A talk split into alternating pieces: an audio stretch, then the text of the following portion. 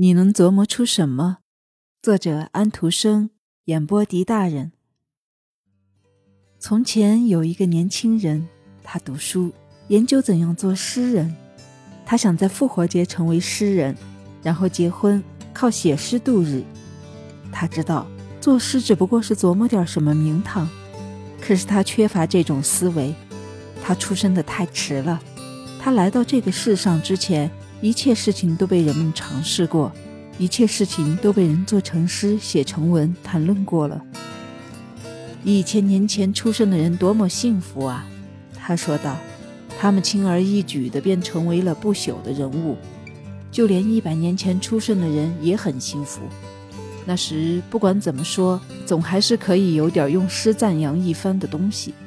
现在世界被人用诗写完了，我还能写点什么诗呢？”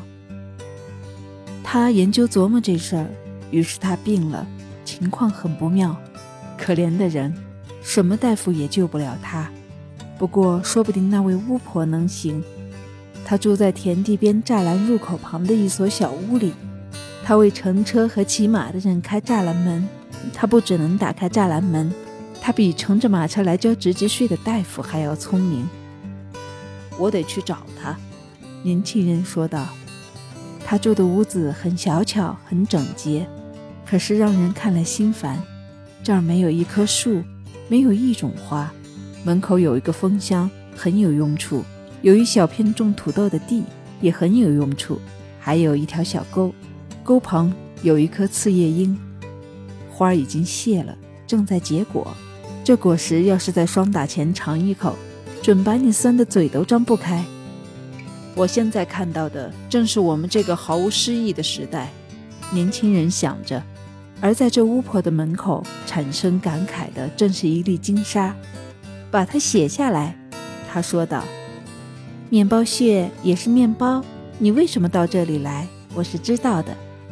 你缺乏想象力，到了复活节你就成诗人了，什么都写完了。”他说道：“我们的时代不是古代。”不一定，妇人说道。古时候，巫婆被人烧死，而诗人总是饥肠辘辘，磨破衣袖。现在的时代就很好，是最最好的。不过，你对事物没有正确的看法，你的听力不够敏锐。看来你从来不做完祷告。这里有各种各样可以写成诗、可以讲述成故事的素材。如果你懂得怎么去讲述的话。你可以从大地的植物和收获中提炼，从活水、死水中汲取题材，但是你必须懂得它，懂得如何捕捉阳光。现在，请你试着戴上我的眼镜，把我的听筒凑近你的耳朵，再向上帝祷告。别总想着你自己，做到最后这点十分困难，比巫婆提的要求要难得多。他戴上眼镜，把听筒凑在耳边。然后被领到一块土地里去，他把一块很大的土地递到他的手上，土豆叮当作响，唱出了一首有词的歌，关于土豆的故事，真有趣。一个日常的故事分十部分，有十行也就够了。土豆唱些什么呢？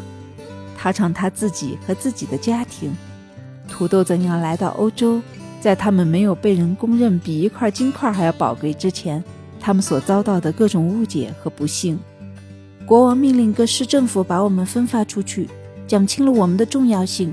可是大家就是不相信，甚至不懂得怎么种植我们。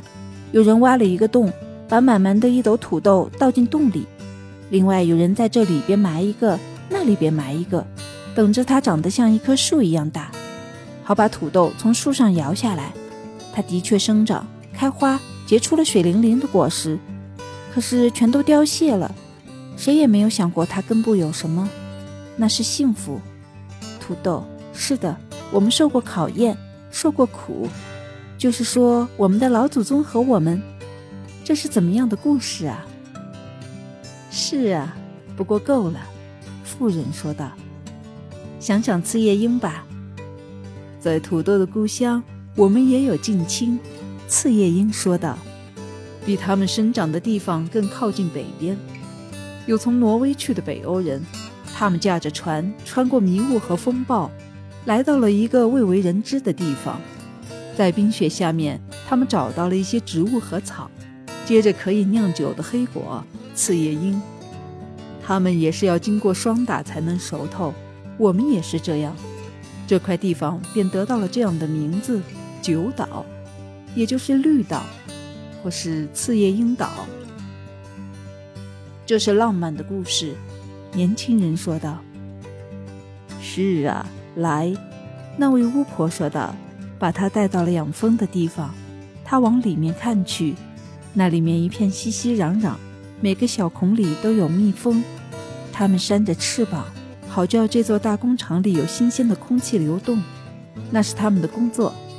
接着，从外面飞来了许多蜜蜂，它们生来腿上就长着篮子，他们带回了花粉，这些花粉被抖出来，再筛选一番，然后酿成蜜，做成蜡。它们飞进飞出，蜂后也想飞，不过那样一来，大家都得跟着飞，现在还不是时候。